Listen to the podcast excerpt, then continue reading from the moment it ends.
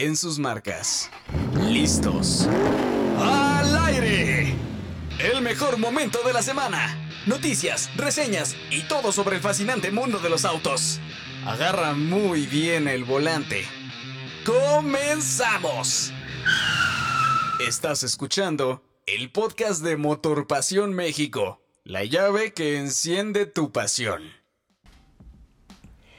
Amigos, ¿cómo están? Sean bienvenidos a esta segunda temporada del podcast de Motor Pasión México. Una disculpa antes de que empecemos, una gran, gran disculpa por tenerlos abandonados. Ustedes entenderán que pues tratamos de, juntarnos como equipo, pero bueno, esta cuarentena no lo permitió. Dijo no, cada quien se queda en su casita, pero por lo pronto estamos haciendo todo lo que se puede desde nuestras casas para llevarles a ustedes toda la información calientita, así como el bolillo recién salido del horno. Ay, qué sabroso.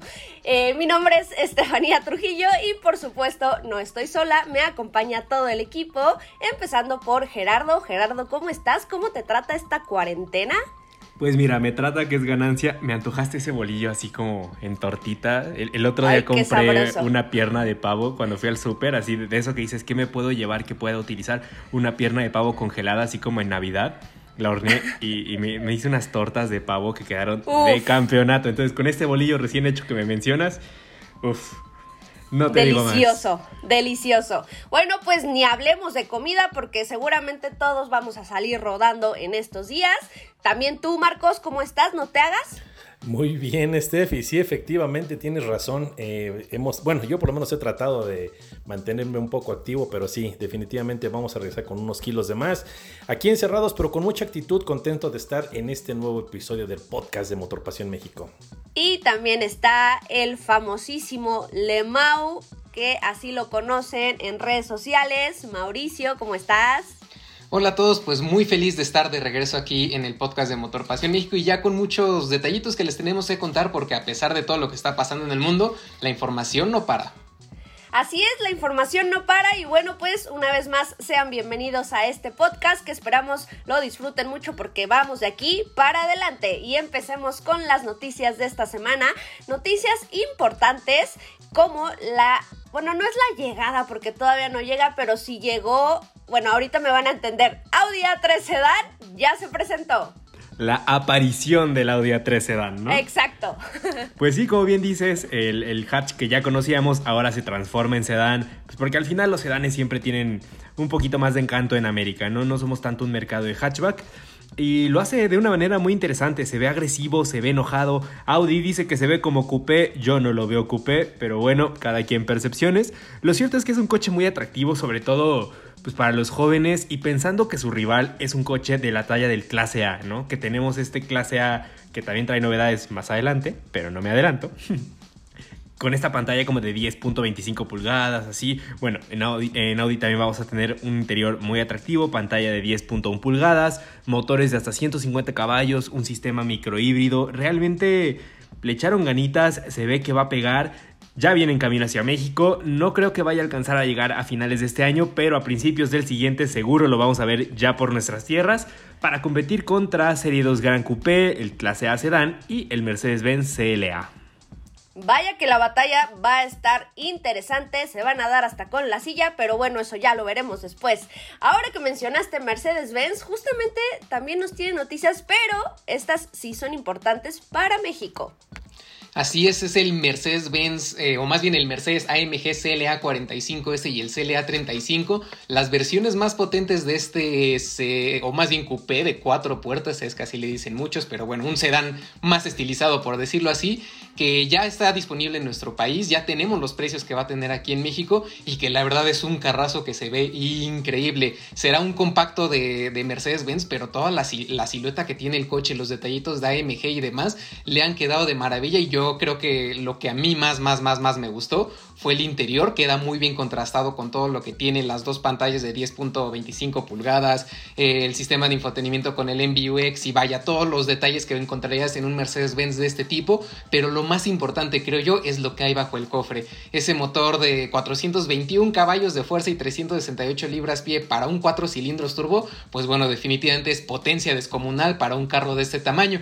Y también cabe destacar que Mercedes nos lo trajo, pero que ya con varios opcionales agregados de serie. Me refiero a paquetes estéticos exteriores para que tenga algunos contrastes en color negro y se vea más deportivo, y también algunos paquetes en el apartado de desempeño para que llegue a una mayor velocidad punta, y pues bueno, inclusive pues bueno, ya viene el modo drift para que te diviertas muchísimo con este coche, y por el otro lado tenemos al CLA 35, que es una versión un poquito menos potente, pero igual de divertida, en este caso solamente con 306 caballos de fuerza y 295 libras pie de par. A lo mejor el 45S no tiene rivales como tal, pero el 35 sí va a tener por ahí la compañía del BMW M235 Gran Coupé y del Audi S3 ya más adelante. Precios 989 mil para el CLA 35 y 1.289.900 para el CLA 45. Bueno, pues a romper el cochino. Oigan, y justamente también esta semana fue bueno, no sé si esta semana, es que ya no sé en qué día vivo, pero recientemente fue el cumpleaños de Ford Mustang. Muchas felicidades, por supuesto, un vehículo muy emblemático que también nos dio de qué hablar, pero no precisamente como nos hubiera gustado, o por lo menos no a los fanáticos, creo.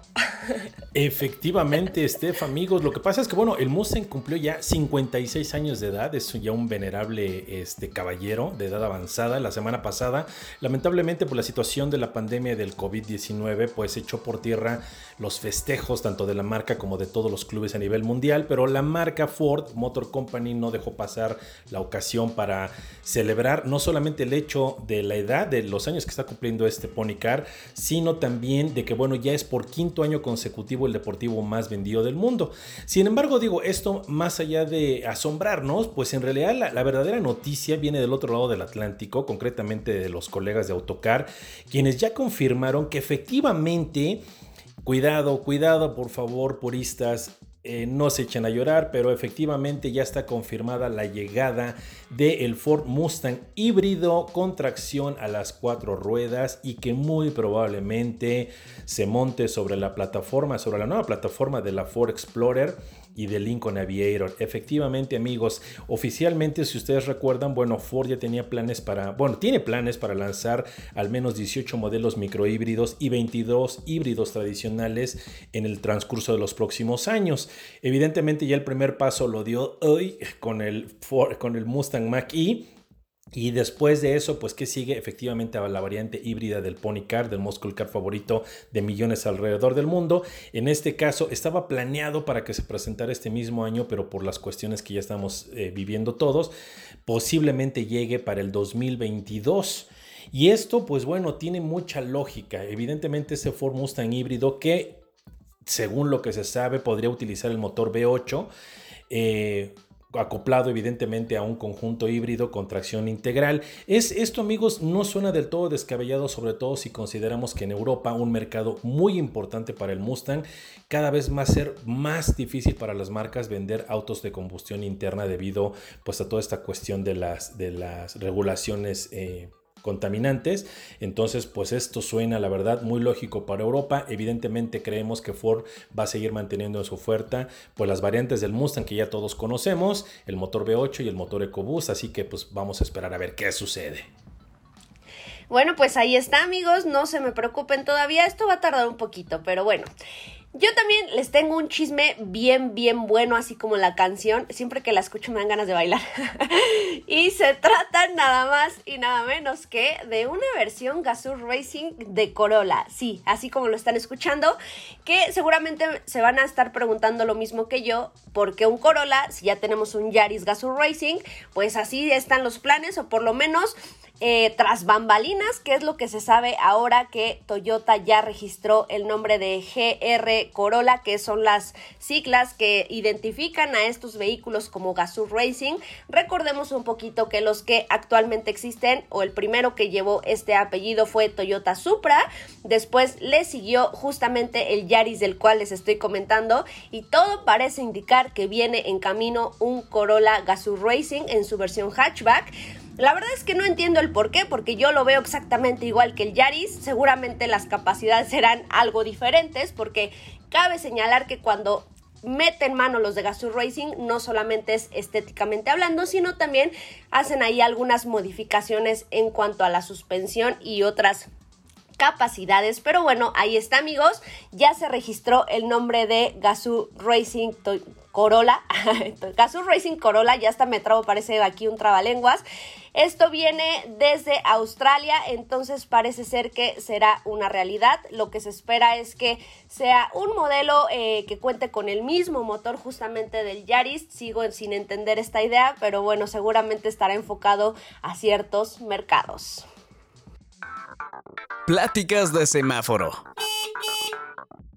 Seguramente tú eres de los que se ha preguntado por qué las placas en los Emiratos Árabes Unidos son tan, tan, tan caras. Y aquí justamente vamos a platicarlo.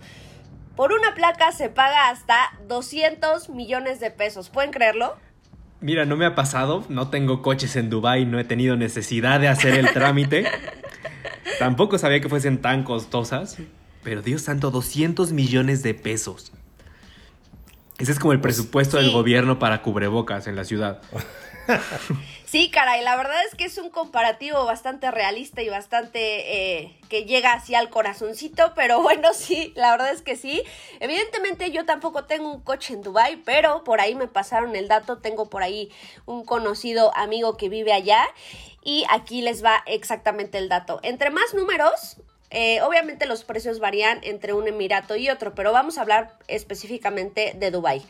Entre más números tenga la placa es más barata y barata entre comillas porque estoy hablando de que la más barata eh, podría costar 7 mil pesos, o sea, de 7 mil pesos para arriba. Esa es la más barata, así como el número feo que nadie quiso, porque claramente las combinaciones de números y letras dependen de pues del gusto de las personas que estén apostando por ello.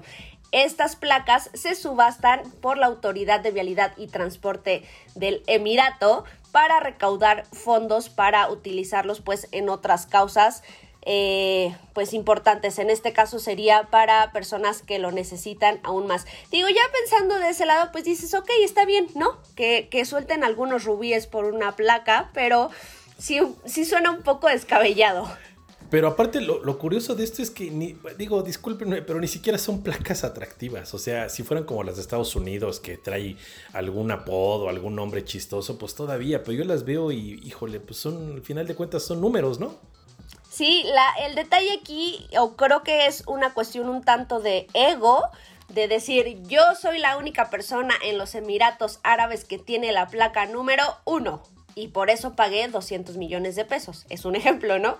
Entonces, eh, es, una cuestión también mucho de, de, tradición y de incluso de tradición de ya muchísimos años en las familias, porque por ejemplo, no precisamente la placa tiene que ser súper exclusiva con el número uno para que una persona pague miles y miles de pesos. Ahí les va un ejemplo una persona pagó eh, alrededor de 67 mil pesos por una placa de cuatro dígitos, que en teoría es de las más económicas. Sin embargo, pagó esa cantidad de dinero porque era el número que había tenido su familia o eran una combinación de números que había tenido su familia por mucho tiempo. Entonces, bueno, ahí ya agregaba un valor sentimental que por supuesto estuvo dispuesto a pagar. Y así muchísimas, muchísimas historias, pero bueno, para que se den una idea, sí, hay personas que pagan miles y miles y millones de dólares. Claramente estamos haciendo la conversión en la moneda local, es decir, en pesos, porque todos estos millones son en dirhams. Más o menos el dirham, que es la moneda eh, local de allá, cuesta como 7 pesos. Este, pero bueno, ahí está, ahí está el dato. La verdad es que yo las veo y tiene razón Marcos, y son muy feas. Ya ni como las de aquí de Coahuila, por ejemplo, que creo que son las que tienen un dinosaurio. Ay, sí es cierto. bueno, a ver, un poquito de creatividad, ¿no? O, dicho en otra forma, tenemos tanto dinero que diablos no sabemos en qué gastarlo, así que vamos a inventar algo. Sí, cara, y la verdad es que sí suena así como de un poquito imposible de creer, pero bueno, también no se crean que cualquier persona puede andar así de despilfarrando los millones. O sea, por ejemplo, un simple mortal, bueno, simple mortal por decirlo de alguna forma. un simple mortal promedio de Dubai. exactamente, exactamente. Bien, bien dicho. No cualquiera puede llegar y de, oye, yo quiero participar, tengo unos cuantos millones que me sobran. No. Tienes que tener primero un archivo válido de tránsito en Dubai. Número dos, tienes que hacer un depósito de 25 mil dirhams, que es más o menos 170 mil pesos. Y número tres, bueno, en caso de que hayas adquirido una pieza, pues ahí está, se toma el dinero que tú depositaste. Evidentemente, si costó más, pues haces eh, eh, un depósito mayor. Y si no, pues se te regresa tu dinero. Y esto tiene que ser en los próximos 10 días, pagarlo en efectivo o con tarjeta de crédito. Si no, tampoco vale. Hola. Nos quedamos así todos pasmados como de haciendo las cuentas de a cuántos meses tendría que financiar yo mi placa para poderla pagar. No me dan los años, Steph, no me dan, no, no- no voy a vivir tanto, En ¿sabes? cinco años mi placa vale más que el coche completo. Sí. Exacto. Pues de hecho sí, es, es algo muy loco, pero las placas llegan a costar incluso muchísimo más que los propios autos. Cuando lo caro no es el Bugatti, sino emplacarlo. Y bueno, pues cambiando un poquito de tema en, en temas más amigables, hablando de dinero, en nuestra Hot Lab de esta semana tenemos una recomendación de series sobre autos de nuestros amigos de Sensa Cine. Así es que, venga de ahí. Hot Lab. Hola amigos, mi nombre es Carlos Gómez Iniesta, soy director editorial de Sensacine México y les voy a recomendar una serie que quizá ya es un poco vieja, pero para mí sigue siendo una pieza única de entretenimiento y padre de decenas de programas que copiaron tras de él. Ahí te hablan Carpool Karaoke. Se llama Comedians in Cars Getting Coffee. Es la creación del icónico comediante Jerry Seinfeld y la serie prácticamente se trata de eso, comediantes platicando en autos mientras van por un café. Así es que es oportunidad única para conocer a varias leyendas, de cuatro ruedas obviamente.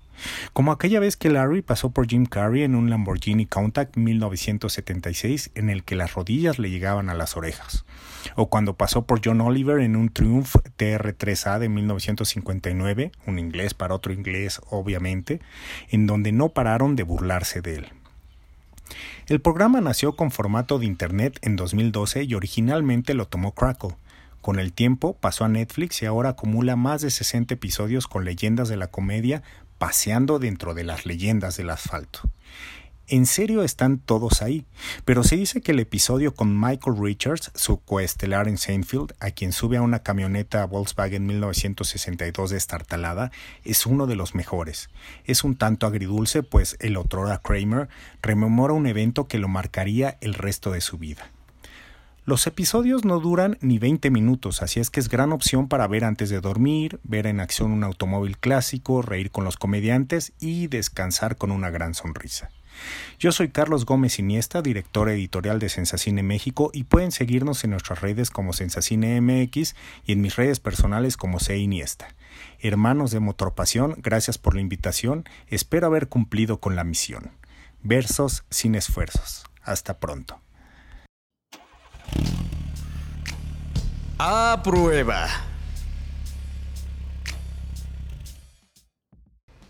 En el garage de Motorpasión nos visitó una SUV que por ahí tiene muchas dudas, eh, bueno, más bien por ahí genera muchas dudas, eh, mucha controversia y se trata nada más y nada menos que de Jack CI7. Es que, ¿sabes qué? Mucha gente asocia los coches chinos con coches baratos. Y hasta cierto punto lo son. Pero cuando te digo que este cuesta más de medio millón de pesos, dices, híjole, no sé si valga la pena pagar tanto por un SUV chino. Que al final sí compensa con equipamiento, pero no sé si me va a durar. Entonces creo que... Creo que para empezar los chinos tuvieron muy mal embajador en México. O sea, el primer coche chino que llegó, yo creo Sí, que ya claro. no rueda y no tiene más de 15 años. Oiga, perdón, eh, un mal embajador aparte del COVID, claro. No, bueno, eso de antes, ¿no? Pero estoy hablando en concreto estos que vendían en, en Electra, en F- los de FAW. El. Ah, ya, cómo no. Son Sí. terribles. Entonces, pues, al final la gente se quedó con esta percepción. Luego llegó Bike, que tampoco, pues tampoco ha hecho tanto el ruido que debía y el ruido que ha hecho tampoco ha soplado mucho en su favor. Entonces, luego tenemos a Jack un poquito con este desprestigio que, que le construyeron sus connacionales. Y bueno, al final Jack creo que es de las marcas chinas que se cuecen aparte en México.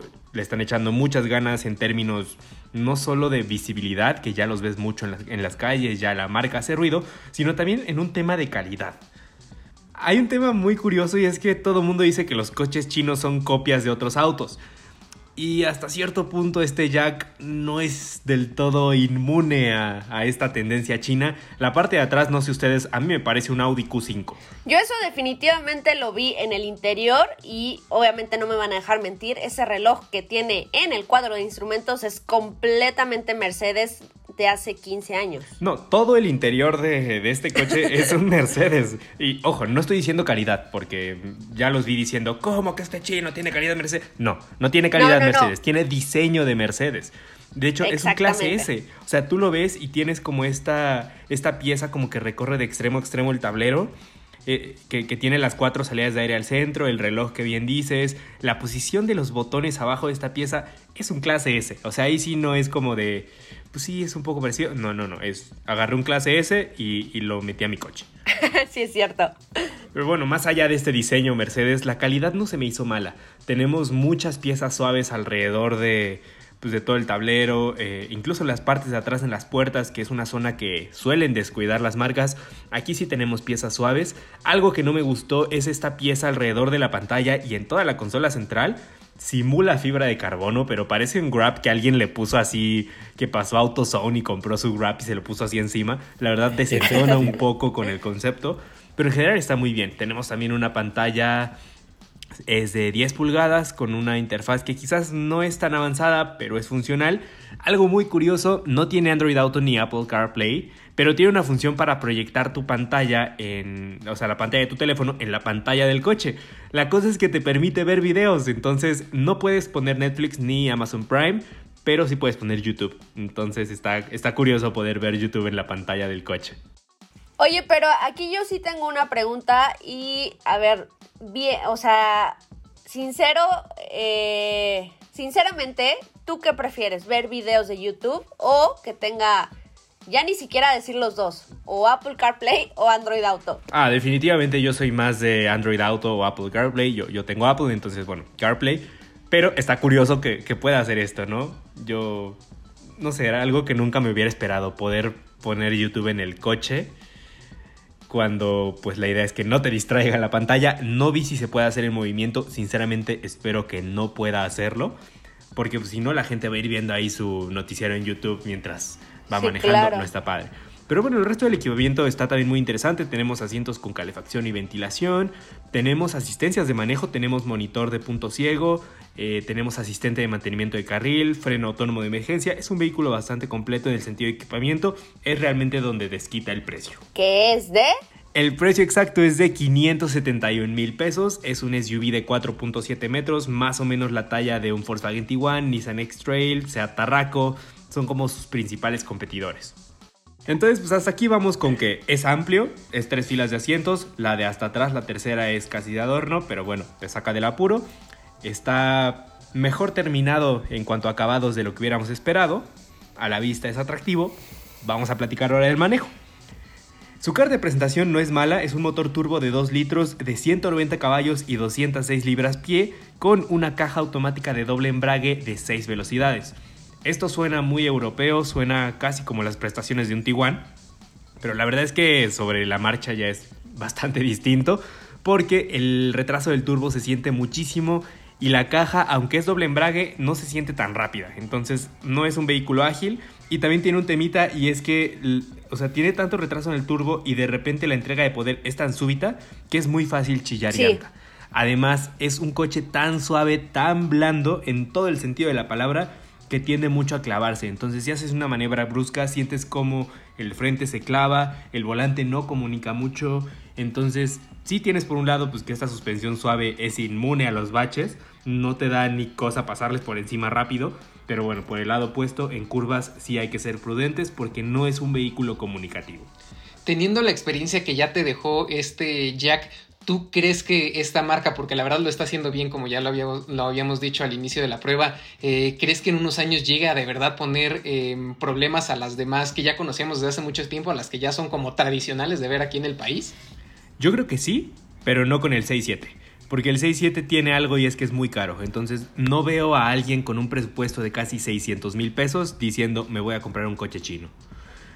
Quizás quien diga, bueno, lo compensa con equipamiento, espacio, pero ya es una compra quizás muy centrada, muy específica. Pero ya yéndonos como al rango de un Renault Duster comparado con un 6.2 o Creta con un 6.3, yo creo que ahí es donde, donde Jack está creciendo y donde podría hacerle ruido a más de una marca. El arrancón. Amigos, pues esta semana también tuvimos una, una pantalla, exactamente una pantalla, no es cierto, una batalla, ya es más, ya ni siquiera sé hablar, ahí eso me preocupa. Una batalla campal, sí, así campal, entre Nissan Versa y su versión Platinum y Toyota Corolla, sí, otra vez Corolla, pero este sí es el que se vende en México en su versión base. Nos van a decir que estamos comparando peras con manzanas y sí, eh, hasta cierto punto son peras con manzanas, pero es una pera cara con una manzana barata. Y cuestan lo mismo y al final, sí, no son lo mismo, pero son iguales. Entonces, pues habrá más de una persona que diga cuál de los dos me conviene si cuestan lo mismo. Bueno, aquí es donde tenemos que empezar a hacer bandos, ¿correcto? Y yo me paso al bando de Nissan. Ok. ¿Tú, Mau? Híjole, no lo sé, es que los dos coches me gustan muchísimo, la oferta de equipo de Versa, pero la confiabilidad de Toyota... Ay, me quedo, yo creo, Nissan también, me voy con Nissan. Yo me quedo con Corolla. Ay, yo no sé. Eh, no, creo que aquí me quedo en medio porque hay unas cosas que me encantaron de Versa y otras que me encantaron de Corolla y las dos son igual de importantes para mí, entonces esta vez sí me quedo en medio. Y, para no variar, Steph se queda solita ahí en su, su esquina. No, no, no, no solita porque tengo la mitad del cuerpo de Gerardo, entonces sí, no tiene, está solita y medio. La verdad es que es una, es una, pelea un poco evidentemente desigual. Si me hubieran dicho, bueno, vamos a comparar el anterior Versa o el Versa básico que conocimos todavía hace no más de un año, igual digo, no lo hubiera dudado y me cambio al, al, segmento de, de, Corolla, pero en este caso sí, la verdad es, insisto, Nissan ha hecho un muy buen trabajo con el nuevo Sentra. Versa. Versa, Versa, perdón, perdón. bueno, es que está tan avanzado que ya parece un centro. Perdón, perdón. Pero sí. la verdad es que sí. O sea, es un muy buen trabajo y por lo menos en esta comparativa de estos modelos en particular, por lo menos de vista, sí, Nissan se lo lleva de calle. Es que, ¿sabes qué? Lograron mucho incrementar la percepción de calidad a bordo de, de Versa y aunque siento que no llega al nivel de Corolla, lo hace muy bien pero donde realmente le da la vuelta mil veces al Corolla es en equipamiento y es por uno de los motivos por, los que la mitad de mí se queda con, con Versa, porque tenemos llave inteligente, clima automático, navegación, cuadro de instrumentos digital, Android Auto y Apple CarPlay, pero lo más interesante es que tenemos freno autónomo de emergencia, monitor de punto ciego, cámara de visión de 360 grados y alerta de tráfico cruzado, todo por un coche que cuesta 326 mil pesos. Y es que yo creo que ese apartado es el que a mí más, más, más, me gustó también de este, de este Versa, porque incluso en la versión más completa del Corolla, si es que estuviéramos hablando de ella, estos detalles ni siquiera están presentes en él. Y el hecho de que Nissan se haya atrevido a hacerlo con un coche del segmento de los subcompactos, pues bueno, para mí la verdad sí me causó muchísima sorpresa y veo como no solamente un pequeño brinco que hicieron de la generación pasada, este, de verdad dieron un salto que será de planeta a planeta con lo que cambiaron del Versa pasado al que tenemos ahora. Bueno, pues ahí les va el por qué yo estoy sola. En el Team Corolla. Medio sola, yo estoy. Medio sola, medio sola, exacto. Ok, sí estoy de acuerdo en los puntos que están eh, comentando. Evidentemente el nivel de equipamiento es superior. Sin embargo, creo que, o sea, yo lo que estoy viendo es que Corolla tiene, eh, me parece que más personalidad. Eh, sí se ve más bonito Versa, pero yo veo Versa y veo Centra y veo Máxima y veo Altima y veo a toda la familia atrás. Entonces, a lo mejor eh, van a decir, ay, ¿eso qué, no? Pero bueno, a mí como que eso me causa un poco de conflicto, que no tenga una personalidad propia. Evidentemente el trabajo que hicieron de una generación a otra sí fue inmenso y se agradece, por supuesto. Pero bueno, Corolla creo que a mí me dejó un muy, muy, muy buen sabor de boca la última vez que lo manejé y pues fue básicamente por la versión híbrida que tiene. Sí, en este caso estamos ante la versión base, entonces no tenemos ni el motor más potente de la gama ni un propulsor eléctrico que nos apoye, pero aún así creo que, y es el motivo por lo que la mitad de mí está con Corolla, y es el manejo. es muy superior al de, al de Versa en todo el sentido de la palabra. La dirección se siente más precisa, más cómoda, la suspensión va mucho más, eh, es más refinada, tenemos además una suspensión trasera independiente, no la barra de torsión de, de Versa, y donde es como el... Ya me regañaron una vez por decir jaque mate, pero lo voy a decir es el motor de 1.8 litros, que en este caso son 140 caballos y 126 libras pie, contra lo que ofrece Versa, que son 118 caballos y 110 libras pie. Es lógico, es un subcompacto, el otro es compacto, pero al final pues es lo que te argumenta, ¿no? Es un compacto base, con todo lo que implica un compacto a nivel espacio, a nivel mecánico, contra un subcompacto de gama alta, con las restricciones de potencia y espacio de un subcompacto, pero con una alta dosis de equipamiento. Y bueno, pues aquí les va los precios de la fruta, es decir, de las peras y las manzanas que hablamos el día de hoy. Específicamente, Corolla en su versión base CBT tiene un precio de 327.300 pesos.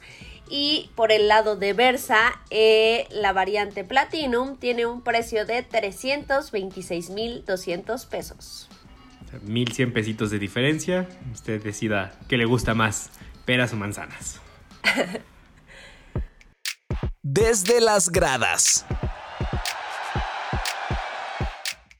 Y bueno, pues ya casi llegamos al final, pero por supuesto no nos vamos sin antes recordarles que en esta sección pueden mandarnos todas las preguntas que tengan, dudas y comentarios. Por supuesto, aquí este espacio es de ustedes. Los vamos a leer en todas nuestras redes sociales. Aquí no discriminamos. También nos pueden encontrar en Tinder. Ah, no, no es cierto. Bueno, no sé ustedes. que con esta cuarentena que uno ya no sabe. Un día de estos hagan match con Motor Pasión Exactamente. Pero bueno, en lo que Gerardo por ahí nos lee algunas preguntas, también recordarles que tenemos a un ganador de la dinámica pasada que eh, pues nuestros amigos de Mini y California Sense nos hicieron por ahí el favor de darnos un detallito para ustedes y el ganador de Facebook es César Rivera Ramírez. César Rivera Ramírez, tú eres el ganador de este kit. Me sonó como, como altavoz de este, del aeropuerto. no, del aeropuerto. de del supermercado. sí. Ya lo estamos esperando para abordar, joven. Su hijo lo espera en el departamento de atención al cliente. Exacto. Oigan, pues en este espacio que tenemos para pues, que nos pregunten lo que quieran, leemos comentarios. Hay un comentario que me llamó mucho la atención sobre esta nota del hoy no circula obligatorio en Ciudad de México sin importar el holograma. Y es que sí es cierto, eh, hay gente pues que sigue trabajando, esta gente que, que, realiza actividades esenciales y que sigue saliendo. Y nos comenta nuestro lector Yo Conductor, pues que él va a recoger a su esposa todos los días porque la plaza en la que está ya, ya no funciona, no se puede pasar ni el estacionamiento.